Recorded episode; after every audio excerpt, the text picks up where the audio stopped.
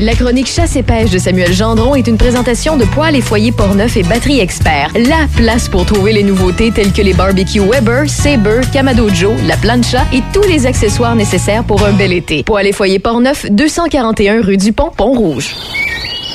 Chronique Chasse et pêche. De l'émission La pêche dans la peau, voici Samuel Gendron.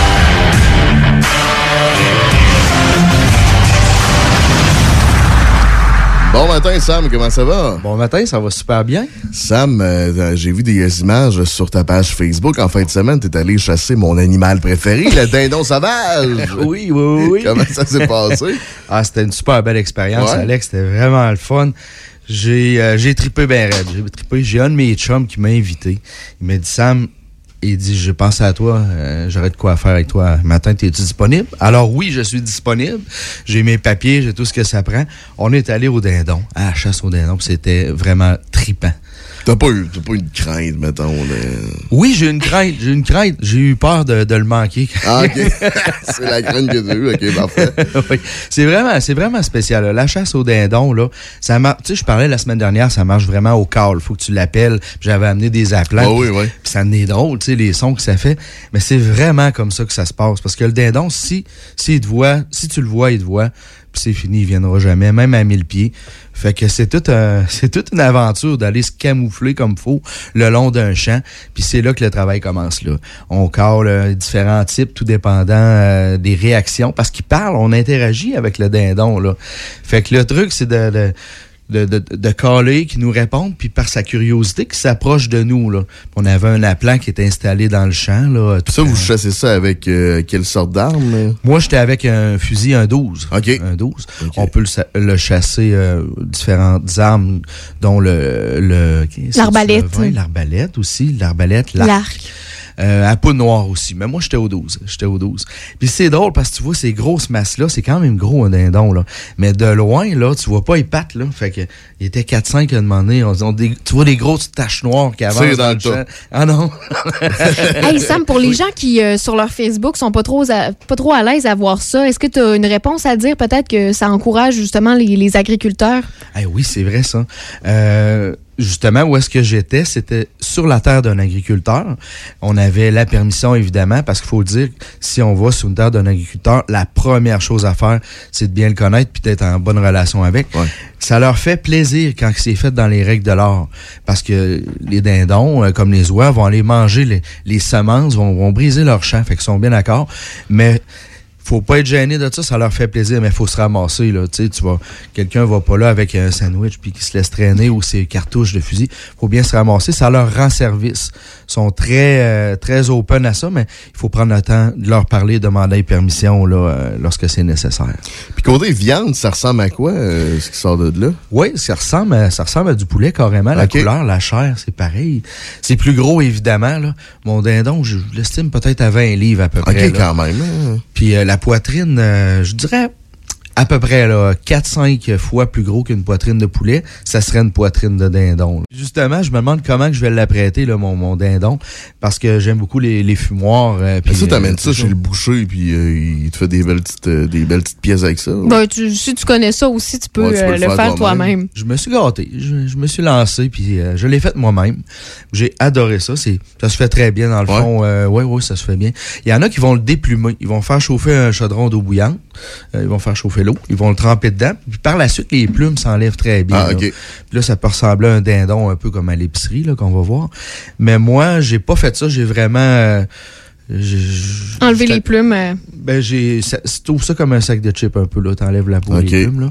Puis euh, j'étais allé tu, vois, chercher- tu vois mon Alex en ce moment, sur le bord de Ben, tomber un de sa sac de chips, ouais, c'est pas pire, non? Ah, non, non, c'est parce qu'il ouais, il comparait ça à un sac de chips, là, ça me va. Là. Oui, Là, ok, ok, c'est correct. Là, ça va mieux. Parce qu'Alex aime pas trop le sang. Ben moi aussi, on est deux Il y en a là-dedans. pas, hein, t'en vois pas. Non? Vois pas, Ok. non, Ah. pour vrai, non. On va chercher la poitrine de chaque côté là, de la- de l'animal, ça se fait. Non, c'est vrai, mes enfants là. Combien de euh, repas tu peux avoir avec ça, mettons?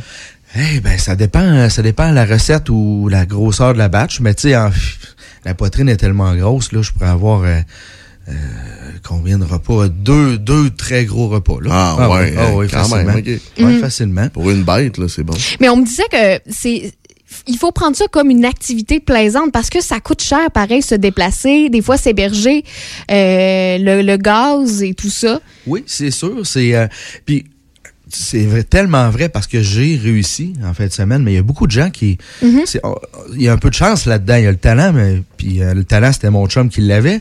Puis euh, mais il y a la chance. Mais d'être là, dans la nature, c'est le silence. Puis d'entendre la réponse avec l'animal qui te répond.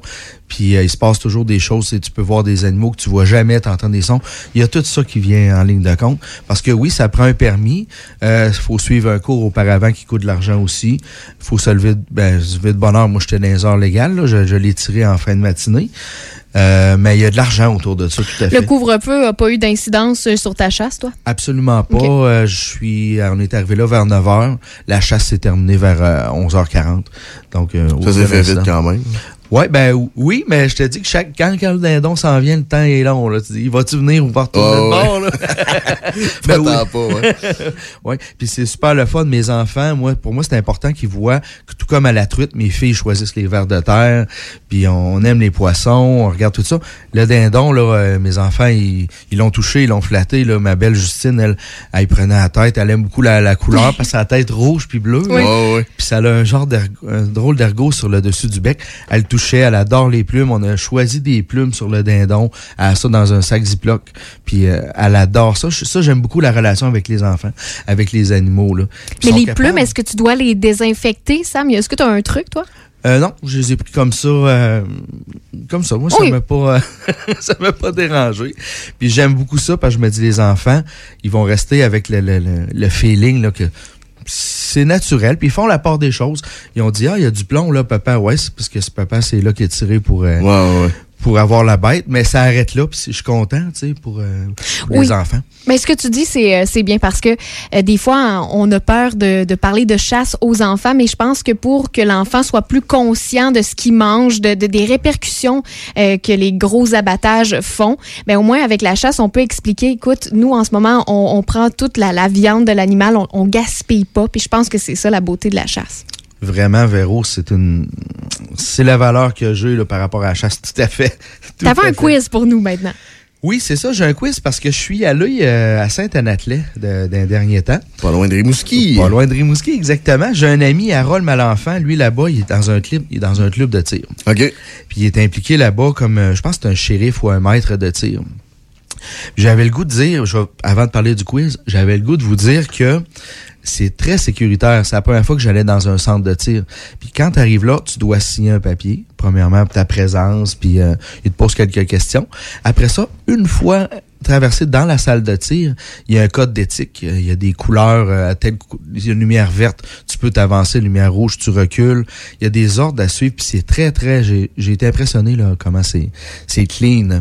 Puis moi, je suis allé tirer là-bas du revolver, et puis aussi euh, j'ai tiré euh, du pistolet. OK, les deux. Puis là, mon. Ouais, puis c'est vraiment le fun. Là.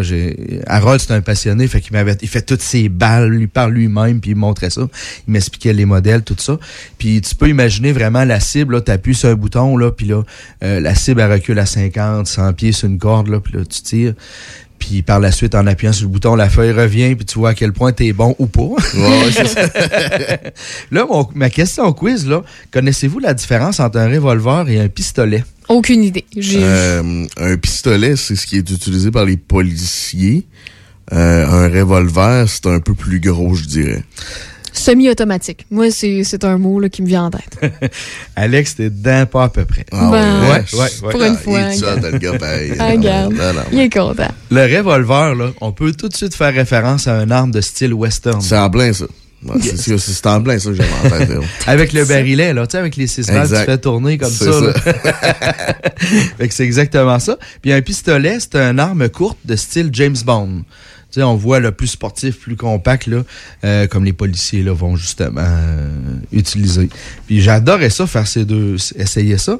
Puis dans la même. Mais ça, tu peux-tu louer ça quand tu vas là, mettons? Euh, non. Faut, faut que ton, la, personne qui t'accompagne en ait un. Ouais, mais dans mon cas, c'était ça. Là. On était, euh, lui a ses armes enregistrées. Je ne pense pas. Je ne pense pas. Je dois, je crois, mais là, je fais attention parce que c'était ça à mon chum. Tu dois arriver avec tes armes enregistrées, légales, avec euh, des certificats. Là. OK, OK. Ouais, ouais. Euh, ouais, c'est ça. Après ça, la différence entre un fusil et une carabine. C'est mon autre question quiz. Une carabine, euh, un fusil. Euh, Poudre à canon. Moi, c'est le mot qui. Poudre à Poudre à canon. canon. Il y en a dans. Je connais pas, je connais pas vraiment les armes. J'ai toujours eu peur des armes, moi. OK. Oui, vraiment. Écoute, je, je carabine, je te dirais, c'est pour chasser. euh, puis un fusil, c'est pas pour chasser. Je sais pas, écoute, euh, je. Je sais pas. Si, si on mettait les deux ici à matin, euh, de loin, on penserait que c'est la même chose. C'est, c'est vraiment à l'intérieur que ça se passe. Le fusil, euh, c'est ben, c'est un canon qui est long avec une crosse. Euh, c'est à l'intérieur que ça se passe. Un fusil comme un 12, on va dire un 12, un 410, ce sont des cartouches en plastique. À l'intérieur de la cartouche, il y a de la poudre et plusieurs petits plombs. Oh, oh, j'ai entendu poudre, poudre à canon. Je pense que je viens de. Oui, t'étais Ah oui, là, Véro. ah oui, 100%. Fait que lorsqu'on va tirer avec un 12, on va prendre un 12 dans cet exemple-là, on, on- on va euh, lancer un nuage, un petit nuage de plomb, plusieurs petits plombs. Fait que c'est comme ça qu'on ça tire moins loin un fusil évidemment. C'est un nuage de plomb, ils sont tous contenus dans la cartouche de plastique. Quand on parle d'une carabine, une carabine c'est un projectile unique, c'est une douille, une balle en métal. On voit ça des fois de- peut-être dans un film si on n'a pas chassé là. Puis à l'extrémité de la, de la balle, du projectile, c'est vraiment un gros plomb très pointu. Puis lorsqu'on lance, c'est vraiment ce projectile-là qui est, qui est lancé là, qui va beaucoup plus loin, qui est beaucoup plus précis, mais euh, qui est la grosseur, mettons, euh, on va dire un quart de pouce, le, le projectile, versus le fusil comme un 12, que ça peut avoir euh, une bonne largeur, peut-être 12, euh, 20 pouces de large, avec plusieurs petits plombs. Donc, c'est la différence entre les deux. Souvent, on va prendre le 12, euh, je vais- j'ai le goût de te dire plus pour le- l'oie sauvage. euh, Donc, t'es pas obligé d'avoir la balle précisément à bonne place. C'est un nuage qui arrive là pour, pour, pour chasser. Tandis que la carabine, ça va être plus pour les gros gibiers. OK. L'orignal, le chevreuil, euh, ça tire beaucoup plus loin. Là. Et le pigeon d'argile, Sam, on prend quoi? Oui, un- au 12. Moi, j'aime bien ça euh, avec un calibre 12. Ouais.